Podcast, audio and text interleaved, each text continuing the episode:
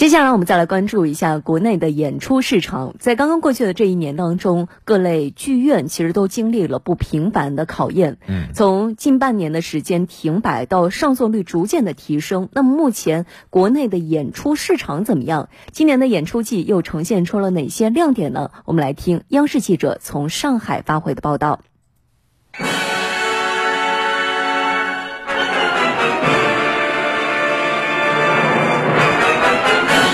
随着激昂的旋律响起，二零二一年上海爱乐乐团新年音乐会在凯迪拉克上海音乐厅拉开序幕。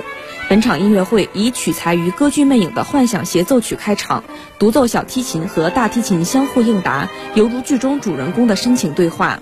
音乐剧演员刘令飞、女中音歌唱家朱慧玲演唱的歌剧魅影选段，更是将现场气氛推向高潮。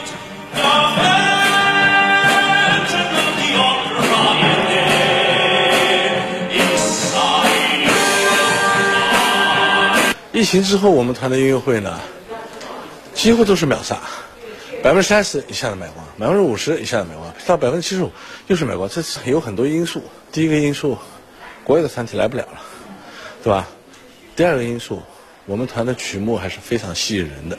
在指挥家及乐手的演绎下，现场的音乐或壮阔，或娴静，或凄美，或婉转，不少观众也完全沉浸在这样的音乐氛围中。很多观众告诉记者，又一场新年音乐会来辞旧迎新是很特别的体验。去年在纽约的时候，也是听了纽约爱乐乐团的新年音乐会，所以就想，呃，每年都以这样一个仪式感来迎接新年。在上海的另一个剧院，开心麻花喜剧《竞演州长》正在上演着。虽然室外温度很低，但场内时不时发出阵阵笑声，现场反响颇为热烈。记者观察到，观众群体从小朋友到老年人都有。喜剧演出不再只是年轻人的日常消费，因为他挺有名气的，挺搞笑的，生活就需要寻开心嘛。我想在这里寻开心。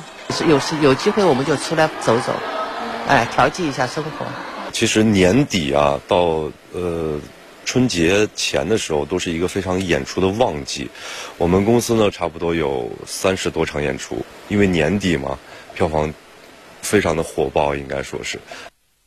去年呢，因为疫情的原因，各类演出还是受到了不同程度的影响。那也因此，不少剧院开始探索线上线下融合的新模式。不仅如此，舞台的界限、表演人群都在悄然发生着变化。我们继续来听报道。跟着我说：“哎，小姑娘，你很厉害嘛啊！你直接问他们要票的啊。”杨梦琪是一位快消品公司的销售总监，同时也是一位脱口秀演员。虽然不是科班出身，但表演脱口秀已经有四年的时间。他告诉记者：“偶然的机会，脱口秀演出主办方举办了开放麦的活动，任何人只要通过报名即可获得五分钟上台讲段子的机会，他便报名参加。此后，通过培训和锻炼，他正式变成了一名兼职脱口秀演员。”目前，他不仅参加了多档脱口秀综艺节目，在社交平台还拥有了几十万粉丝。一开始呢，我更加像一个票友，然后我就可能呃一周一次，甚至两周一次开始去讲开放麦，然后对这个事情也不太熟悉。但是看多了之后，然后一直坚持讲，后来慢慢的、慢慢的，然后就会有人让我去演时间长的商演，然后会有人让我去演时间更长的专场。脱口秀演出的负责人告诉记者。目前在公司签约的职业演员中，其中有百分之三十到四十来自于曾经台下的观众。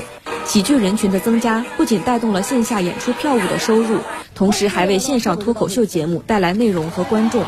在此基础上，脱口秀演出的舞台也从传统剧院移到了商场和酒吧，形成了以票务为核心、餐饮衍生品为一体的新型商业模式。今年的脱口秀大会非常破圈，它在腾讯综艺已经获得了就是年度口碑榜的第一名，以及观众的收看时长最长的第一名。那其实这个的话也是观众他对这个脱口秀已经打开了一个基础的认知，所以我们也应运而生了我们自己的线下的空间基地，让他们其实直接从节目触达到我们的演出，所以我们是完成了这种。线上线下互相导流，然后并且互相促进宣传的这个作用。在上海大剧院的舞台上，经典芭蕾舞剧《胡桃夹子》正在上演。与以往不同，这次表演除了专业舞者外，舞台上还多了许多芭蕾爱好者的身影。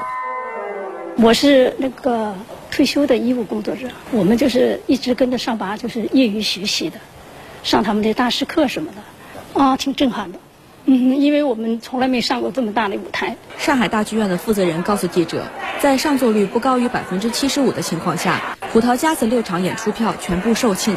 除了线下有各类精彩的演出外，上海大剧院同时推出了付费观看的线上演出季，探索线上线下融合的新商业模式。我们除了有一些引进的这个片源之外，那么包括音乐剧的这个现场演唱会啊，那么包括嗯百老汇的这个纪录片，我们还有一些自制的纪录片和网剧也在呃正在摄录和这个制作当中。呃，想通过这样一个线上平台，也要让海外的观众了解中国的舞台上面有哪些优秀的艺术家，有哪一些呃新作品。